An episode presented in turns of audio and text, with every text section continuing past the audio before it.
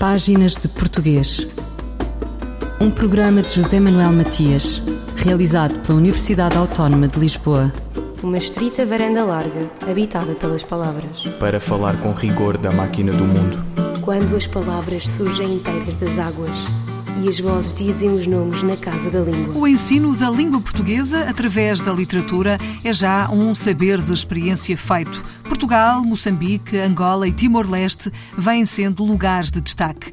Os públicos-alvo são os mais diversos, de imigrantes a naturais desses países, o que implica as variantes em presença na CPLP.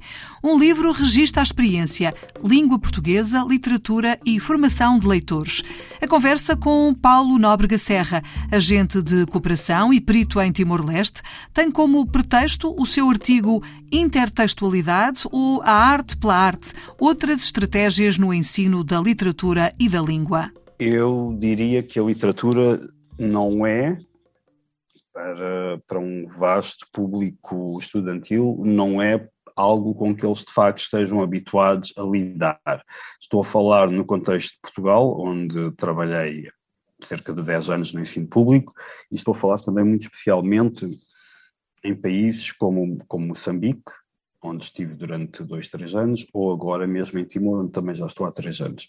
São países, no caso Moçambique e Timor, onde os manuais e os programas, às vezes até das próprias universidades, não têm muito texto literário, ou quase não têm texto literário. Os alunos são bem capazes de passar um ano escolar sem contactar com um texto literário, nem sequer, muito menos, com uma obra literária. Aquilo que aconteceu em Portugal, e esse artigo que eu tenho neste livro do Língua Portuguesa, Literatura e Formação de Leitores, sou franco, é um, um texto que foi feito com base num trabalho desenvolvido em Portugal, as sequências, as planificações didáticas eram para estudantes portugueses, que têm português como primeira língua, que estavam no ensino secundário, e diria até que eram uma classe socioeconómica média, Portanto, eram alunos que em casa os pais têm contacto com o livro, os alunos também de alguma forma liam, tinham alguns hábitos de leitura, o que não é sempre verificado. Portanto, o nosso objetivo foi trabalhar a literatura, mas trabalhá-la da forma mais simples e mais acessível.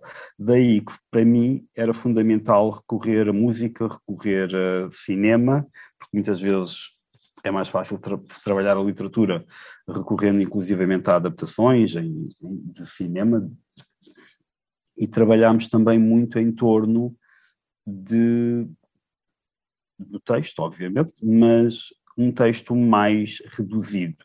Como era difícil, apesar de, obviamente, os alunos têm que ler obras completas, no meu tempo lia-se Memorial do Convento, lia-se os Maias, mas muitos alunos não leem, acabam por ir às sebentas, acabam por eh, simplesmente apanhar alguns certos nas aulas. A minha ideia foi trabalhar um conto, e ao trabalhar um conto, interessou-me que fosse um conto de uma autora contemporânea, porque no manual do décimo ano não havia nada de uma escritora mulher, portanto escolhi o conto Marido, da Lídia Jorge, até porque era uma realidade contemporânea, é uma realidade que ainda hoje, infelizmente, enche os meios de comunicação, fala de violência doméstica. Portanto, foi, foi isso que eu procurei tentar estabelecer pontes com os alunos através daquilo que seria mais identificável. E essa realidade, então, também uh, é uma realidade que, que se pode ser transposta, como referiu, uh, para, uh, para a África, neste caso Moçambique, ou até mesmo até para Timor.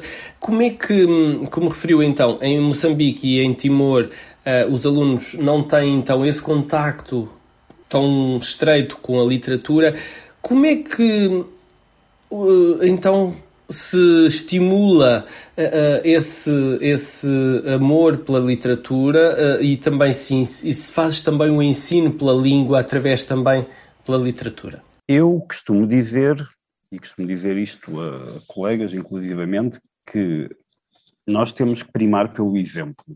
Portanto, convém, e isto acontece muito na classe docente, em qualquer país, nomeadamente em Portugal, um professor tem de ler, um professor tem de estar atualizado.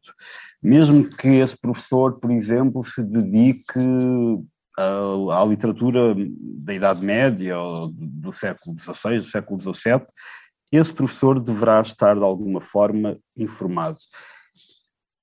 O professor deve estar também familiarizado com aquilo que vai sendo publicado. Ou seja, conseguir acompanhar de alguma forma as novidades. Eu já trabalhei com alunos de várias idades, mesmo do quinto ano, do sexto até ao décimo segundo, e é bom nós conseguirmos saber que tipo de livros é que podem de facto puxar por estes alunos, além de, levá-los à biblioteca, obviamente, levar alguns livros para a sala de aula e depois, como eu dizia, primarmos pelo exemplo. Portanto, se um aluno vê um adulto, nomeadamente um professor, um formador, um educador, que lê, isso pode ajudar o aluno a criar curiosidade.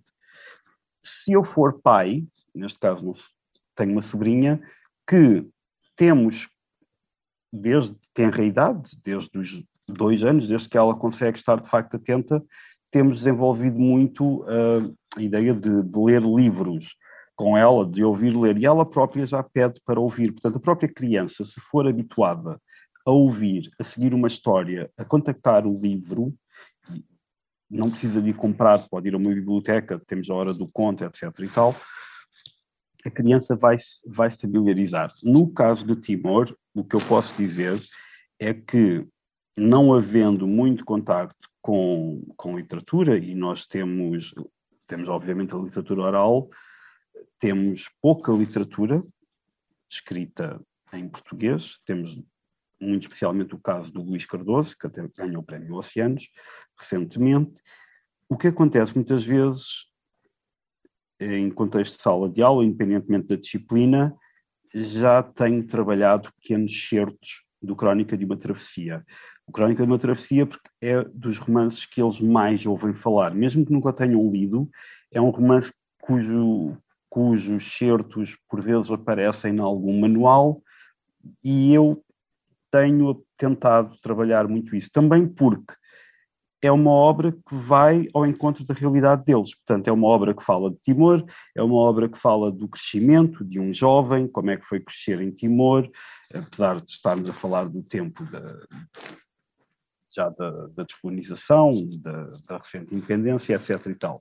Mas há sempre episódios, episódios como, por exemplo, como é que ele aprendeu a ler, o primeiro contacto com um colega na escola, aquele momento que o próprio autor evoca muitas vezes de como ele escrevia as redações do colega e trocava-as por pão com manteiga, que era uma comida de branco, de malai, que ele nunca tinha provado. Portanto, estes pequenos episódios podem ser muito ricos para trabalhar com alunos que de facto têm muito pouco contacto com a literatura. Paulo Nóbrega Serra, agente de cooperação, perito em Timor-Leste no projeto Foco.UNTL e docente na Universidade de Timor-Leste, Centro de Língua Portuguesa de Dili, sobre o ensino da língua através da literatura. Fulgurações do nosso idioma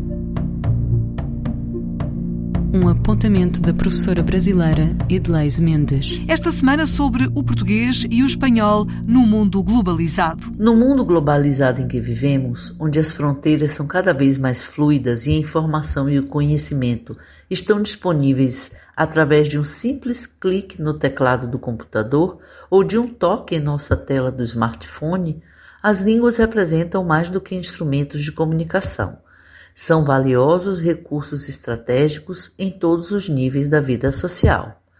O advento das tecnologias digitais de informação e comunicação, que evoluem com rapidez vertiginosa, ajudam a potencializar o papel das línguas na nova ordenação global, tanto do ponto de vista social e cultural, como da produção de bens materiais e imateriais. Nesse cenário, o português e o espanhol tem se reposicionado na geopolítica das línguas e crescido na produção científica, cultural, literária e tecnológica. Juntas, as duas línguas chegam a quase 850 milhões de falantes e são língua oficial em 31 países, com presença também em todos os cantos do globo, como língua estrangeira, segunda língua ou língua de herança. Também essas línguas estão entre as dez mais faladas do mundo, o espanhol na quarta posição e o português na nona. Governos e diversas entidades da sociedade civil têm compreendido e reforçado o potencial da proximidade entre essas duas línguas, discutindo estratégias e ações que impulsionem o seu avanço e fortalecimento como idiomas de comunicação global e como recursos importantes para o crescimento dos seus países.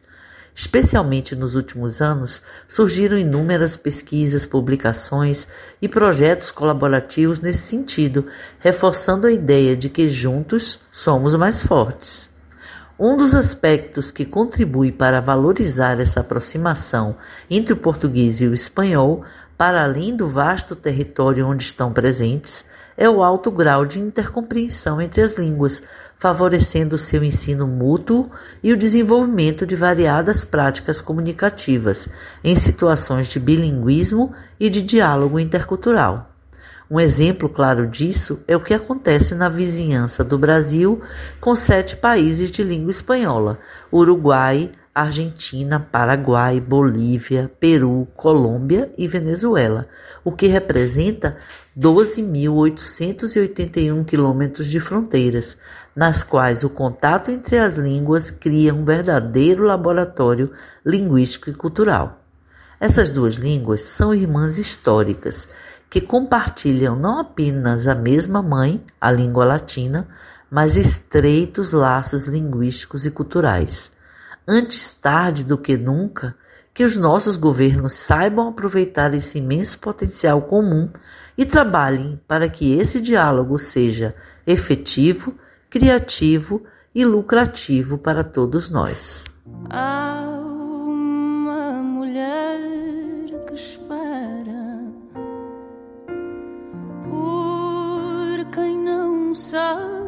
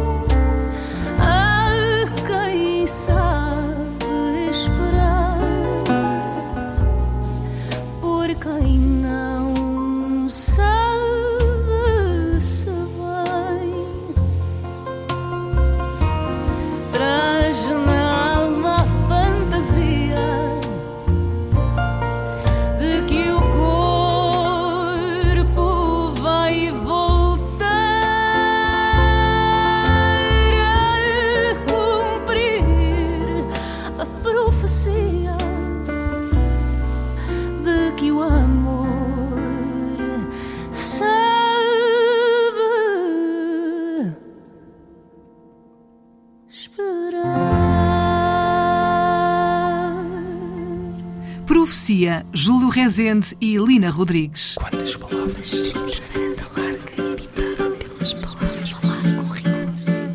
Ainda a conversa com Paulo Nóbrega Serra, agente de cooperação, perito em Timor-Leste no projeto Foco.UNTL e docente na Universidade de Timor-Leste, Centro de Língua Portuguesa de Dili, sobre o ensino da língua através da literatura. Paulo Nóbrega Serra. Se nós passarmos nos corredores da universidade, é sistemático ver todos os alunos agarrados ao telefone. Inclusivamente, ajuntam-se, portanto, ficam em grupos e eu acho que eles passam mais tempo a olhar para o telefone do que passam a olhar uns para os outros. Mas, e isto certamente que é transversal a qualquer sítio, a qualquer universidade, a qualquer escola.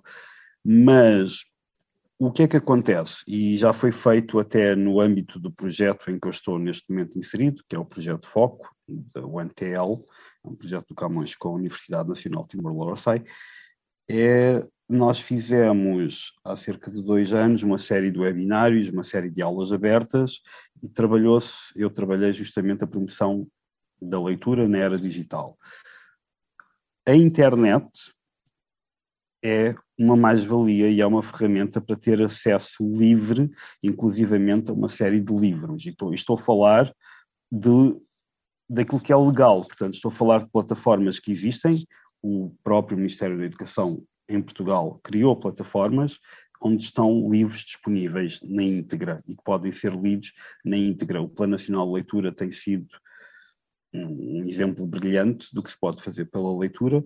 Obviamente que se pensarmos no telefone em si, o telefone é de facto um, um, um, um desafio, para não lhe chamar um problema, é um desafio para, para um professor que quer incentivar o aluno a ler. Mas pode ser também uma ferramenta, e já tem acontecido, porque eles é pelo telefone que trabalham. O telefone, inclusivamente, está a ser cada vez mais explorado por nós, e não só, como ferramenta de trabalho em sala de aula. A maior parte dos alunos adere mais depressa a um trabalho que pode ser visto no telefone, no WhatsApp, do que numa plataforma onde são obrigados a ligar o computador, a ter que entrar na plataforma, descarregar o material, etc. e tal. Portanto, o telefone tem, obviamente, esta ambivalência que tanto pode ser bom como pode ser mau, mas depende de nós encontrar estratégias para usar o telefone como ferramenta didática. Em relação então às, às uh, escolas uh, por onde passou, em Moçambique e agora também em Timor, uh, onde os alunos não têm acesso, um acesso tão grande à literatura em língua portuguesa e também onde não têm este, muitas vezes não têm a língua portuguesa como língua materna, como é que uh, depois também têm, um, ehm, entram em contacto, quando entram em contacto com essas, uh, com essas histórias em língua portuguesa, como é que depois uh, se relacionam com elas? acabam por, por se identificar e trazer as suas próprias histórias das línguas tradicionais e, e identificar as próprias histórias das línguas tradicionais com as, as histórias que lhes são trazidas em língua portuguesa? Aquilo que eu verifico em Moçambique, aquilo que eu verifiquei enquanto lecionei em Moçambique, é que de facto os alunos contactam bastante com a literatura, nomeadamente com o Miyakoto. Eles têm o Miyakoto em alta conta e muitos querem ser o Miyakoto. Portanto, muitos fazem por, por escrever desde uma tenra idade porque a língua portuguesa é a língua deles. Pode não ser a língua materna, mas é uma língua de instrução e é a língua de escolarização. E obviamente que se nós sairmos mais de centros urbanos, poderá poder-se-á sentir mais fragilidade ou pode haver mais oscilação em relação ao uso da língua em sala de aula. Daquilo que eu verifiquei, pelo menos onde estava, na cidade da Beira, de facto, eles aprendem em português, eles contactam com português, os manuais, o livro do aluno é em português e eles leem. Eles tentam ler Miacota, há bibliotecas, inclusivamente, o Camões tem uma série de centros de língua e centros, um centro cultural em Maputo, um polo na Beira, e que se investe fortemente na literatura. Moçambique tem apostado fortemente na literatura. Temos uma série de escritores jovens, temos escritores jovens que já estão inclusivamente, já foram premiados, já estão a ser publicados também em Portugal. Portanto, há muito trabalho, note-se, em torno da literatura. E há editoras locais que têm apostado fortemente. Temos a Cavalo do Mar, temos a, a Colemba, há uma série de, de, iniciativas de apoio à leitura, de apoio ao contacto com o autor. Portanto, eu acho que eles estão num ótimo caminho. É óbvio que podem, e sentia-se isso muitas vezes quando apresentavam alguns trabalhos, não só trabalhos académicos, como trabalhos de, de criação, de escrita, ainda se vê ali algumas dificuldades, mas é uma língua que que surgiu como uma segunda língua, portanto será natural. Agora, que há vontade da parte de muitos alunos, há. Há vontade de ler, há. Infelizmente acontece um, um fenómeno curioso que eu já verifiquei e que costumo referir e que falava muito com os meus alunos, o acesso à internet, portanto, aquele livre acesso que nós muitas vezes temos à internet e que pode até resultar no descarregar livros piratas que circulam, acontecia, aconteceu uma vez com um aluno me falar de um livro de Miyakoto que estava a ler e falou-me num título que agora não me lembro e que não era de todo um título de Miyakoto com que eu estivesse familiarizado e achei estranhíssimo porque eu conheço a obra do autor, que, que é da Beira justamente, e eles também, por isso também seguem muito o Miyakoto. O que é que eu descobri? Que o aluno, quando ele me trouxe o livro, o PDF do livro, quando me mostrou, o aluno estava a ler uh, a adaptação, penso que era mesmo uma adaptação, porque o próprio título mudava, do livro ao português do Brasil. Portanto, ele foi buscar uma edição em português do Brasil.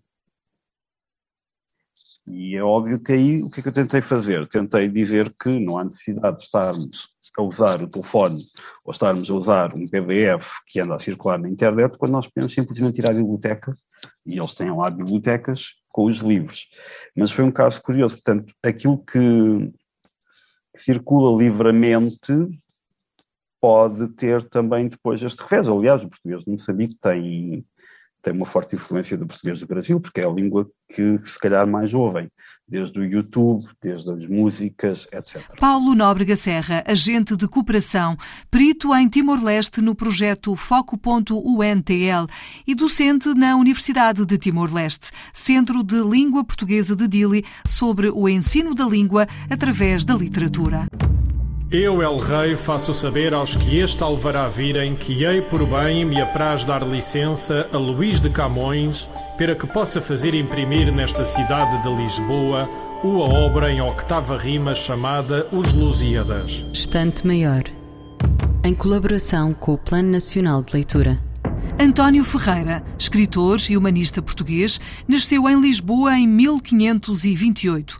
É considerado um dos maiores poetas do classicismo renascentista de língua portuguesa, conhecido como o Horácio Português. A sua obra mais conhecida é A Tragédia de Inês de Castro. Vamos ler um poema em louvor da língua portuguesa, retirado do livro Ditosa Pátria Seleta Portuguesa, de Júlio Martins e Manuel da Silva, publicado em 1951. Floresça, fale, cante, ouça-se e viva a portuguesa língua. E já onde for, senhora vá de si, soberba e altiva se até aqui esteve baixa e sem louvor, culpa é dos que a mal exercitaram, esquecimento nosso e desamor. Mas tu farás que os que mal julgaram e ainda as estranhas línguas mais desejam, confessem cedo ante ela quanto erraram.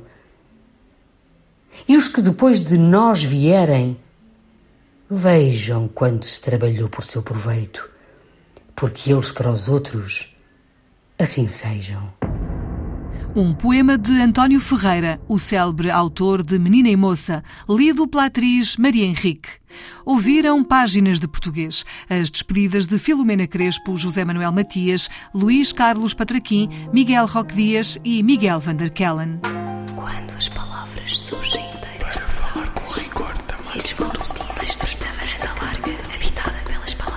Páginas de Português. Um programa de José Manuel Matias, realizado pela Universidade Autónoma de Lisboa.